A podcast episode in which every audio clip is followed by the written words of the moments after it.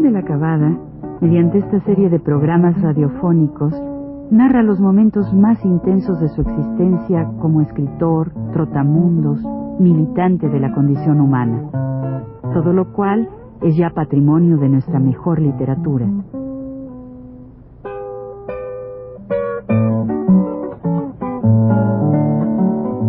Con ustedes, Juan de la Cabada. Buenas tardes. Iniciamos este programa de Radio Universidad hablando del inicio de la segunda época de la Liga de Escritores y Artistas Revolucionarios que con la desintegración de la FEAP, la Federación de Escritores y Artistas Proletarios, que como ustedes bien ya lleva en sí un título bastante demagógico, porque así nació con el, con el sello de la demagogia gubernamental, pues en esa desintegración pasaron todos ellos, es decir, la, apendera a la leal. Recibimos entonces en la música pues a Silvestre Revueltas, a todo el grupo González de, de Hernández Moncada, de digamos pues um, este muchacho bueno muchacho entonces verdad este se llama este Moncayo verdad Moncayo no es Moncada Moncayo este Blas Galindo Ayala, Daniel Ayala, bueno, todo este, este el, compañero Pomar vino también con nosotros, era miembro de la ¿verdad? José Pomar, músico, Sandy Meneses, todos estos se incorporaron a la Liga de Escritores y Artistas, entonces se podía contar que había ya una sección de música de la. Y también vinieron muchos maestros, maestros, ¿verdad?, a formar lo que se llamó la sección, la una, una, una sección de pedagogía, de pedagogía la Y, y también, pues, vinieron muy pocos escritores, muy pocos escritores, Emilio Cisneros Canto, Martín Paz y un compañero este que luego fue gobernador de Yucatán, que después también allá eh, era una persona muy muy muy interesante, muy bien, buen compañero. Y nosotros allí, pues éramos muy pocos, los escritores éramos los menos. Realmente lo que, lo que la, fuerza, digamos, organizativa, por su número, etcétera, mayor, era pues la de los pintores porque los pintores tenían un desarrollo, digamos, un tipo de mucho más, eh, mucho más, eh, este, digamos, eh, animoso, ¿verdad? Y, y combativo que, que los escritores, que éramos muy pocos, éramos, pues éramos apenas yo y las personas que estoy diciendo, ¿no? Entonces, bueno, entonces, para esto ya se ya ya ya estaba más o menos ya formadas las secciones de la, de la organización, ¿verdad? Había un pequeño grupo de teatro, muy pequeño grupo de teatro, pero ya empezaba. No se puede entonces, ya en el segundo grupo, en la segunda época, es muy, está muy, este desarrollo sirve, porque además se organiza aquí un congreso, también un congreso gubernamental, un congreso, que seguramente parte de los del Nacional, el grupo del Nacional, formado entonces por personas quizá hasta de buena voluntad. Se llamaban ellos Héctor Pérez Martínez y otro Gustavo Ortiz Hernán, que por aquellos días era director de talleres gráficos de la Nación. Ambos, Ortiz Hernán y, y este Pérez Martínez, con un tercer personaje llamado Luis Octavio Madero, escribían una sección que se llamaba Escaparates en el periódico El Nacional que ya existía, El Nacional. Bien, entonces allí en esta en esta este grupo con Rubalcaba, un, señor Sincúnigue tercero que era diputado y otros más formaron una cosa que se llamaba El SER, Sindicato de Escritores Revolucionarios. Este convoca un congreso y nosotros asistimos. Entonces ellos proponen en ese congreso que nos presidiéramos, ¿verdad? algunos, una vez el ser y otra vez la lear, etcétera. Bien, era el grupo más numeroso, realmente el, grupo nuestro ya para ese, para ese momento, aunque ellos tenían mucha gente, pero gente de paja, es decir, ya saben ustedes que son acarreados, muchos de ellos son acarreados, ¿verdad? Nos llevan y se acarrean y van. Pero este grupo, pero ellos sin embargo, se nombró la mesa directiva un, representante de cada uno de, los diferentes grupos y que íbamos a, íbamos a presidir la sesión una vez cada uno. Pues claro, la sesión de ellos empezó muy bien, hicieron su, su, su cosa, el otro grupo también, a nosotros nos tocaba en último lugar. A mí me parece que fue esto como la cuarta sesión, cuando ellos tenían mucho interés en que se agotara la discusión y, sobre todo ganar de las votaciones, ¿eh? todas las cosas, lo que ellos proponían. Nosotros naturalmente, por muchas circunstancias, pues porque no era eso claro en muchos aspectos, pues rebatíamos sus puntos de vista y, y pero sí veíamos que la gente respondía con entusiasmo y que realmente a quien más favorecía esta, este, este congreso era a la Liga de Escritores Artistas. Ahí me tocó el último día.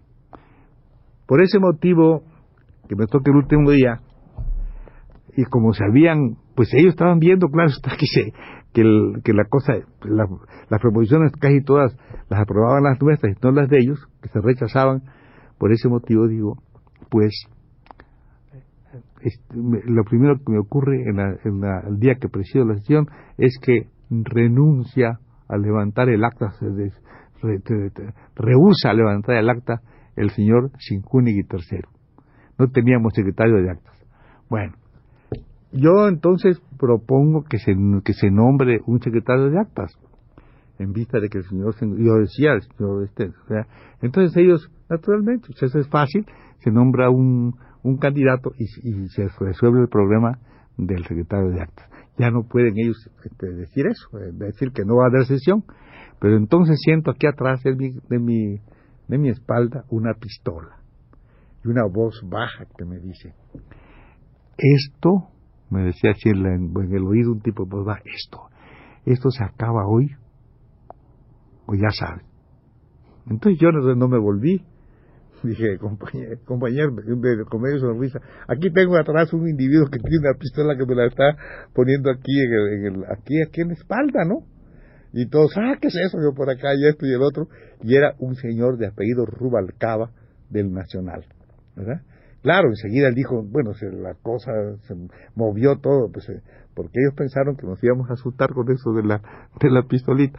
Pero ya la, la, cosa se, se, pues, se calmó y entonces habló uno de ellos, que era un compañero muy simpático para mí, a mi juicio, que se llamaba Ávila, redactor del Nacional. Este Ávila era un muchacho sincero, ¿no? Sincero.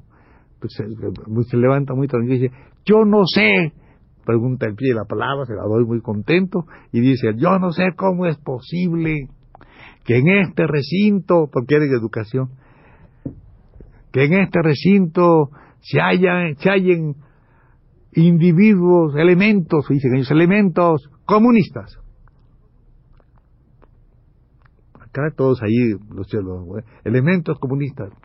Porque si el gobierno de la República es anticomunista, dice, y, era una barbarie, dice, y este Congreso ha sido auspiciado y subsidiado por el periódico El Nacional, dice yo, que se asiente, que se asiente, no, no, que se asiente, que el Nacional lo auspicia, y, dice, y no, si es verdad, dice, y por la Secretaría de Gobernación, cállate, siéntate.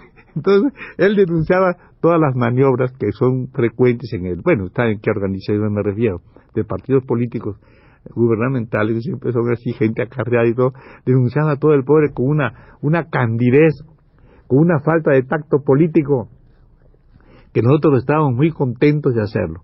Y entonces, este, Pérez Martínez y todos aquellos, este, pues piden la palabra y, le, al otro lo hacen callar y toda esa cosa, pero al fin y al cabo sigue la sesión y no, y no sale la cosa como ellos habían pensado que hasta que ellos presidieron debían ser las sesiones. Es decir, que no se debía celebrar esta asamblea. Se celebró muy bien y entonces todavía se acordó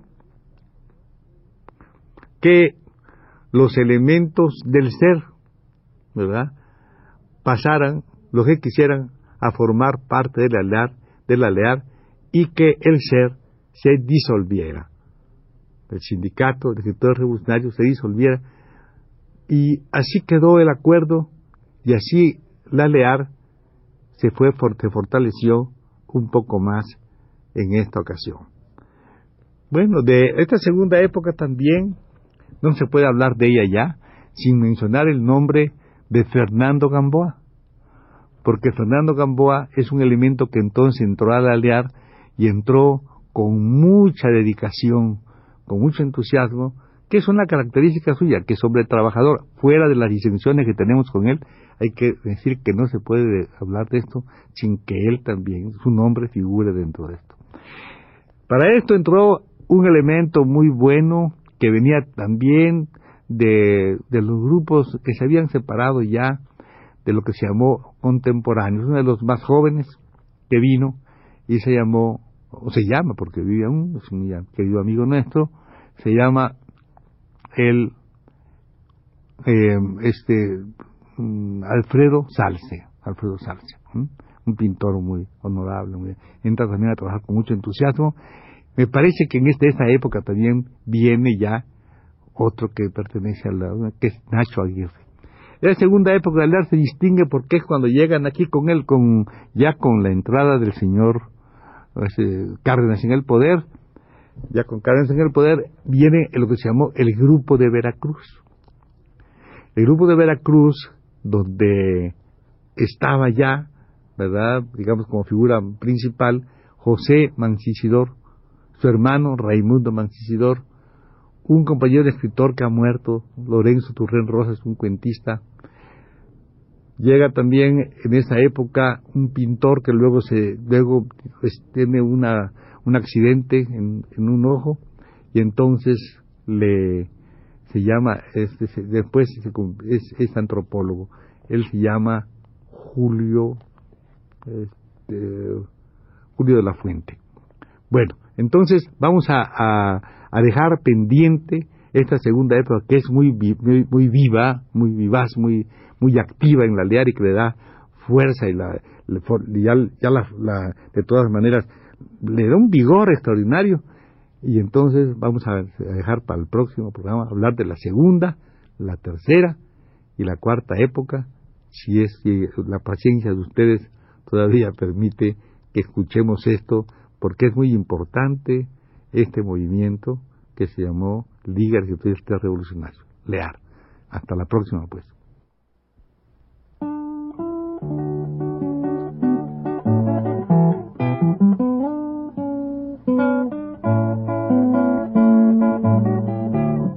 Radio Universidad presentó Recuento Vivo.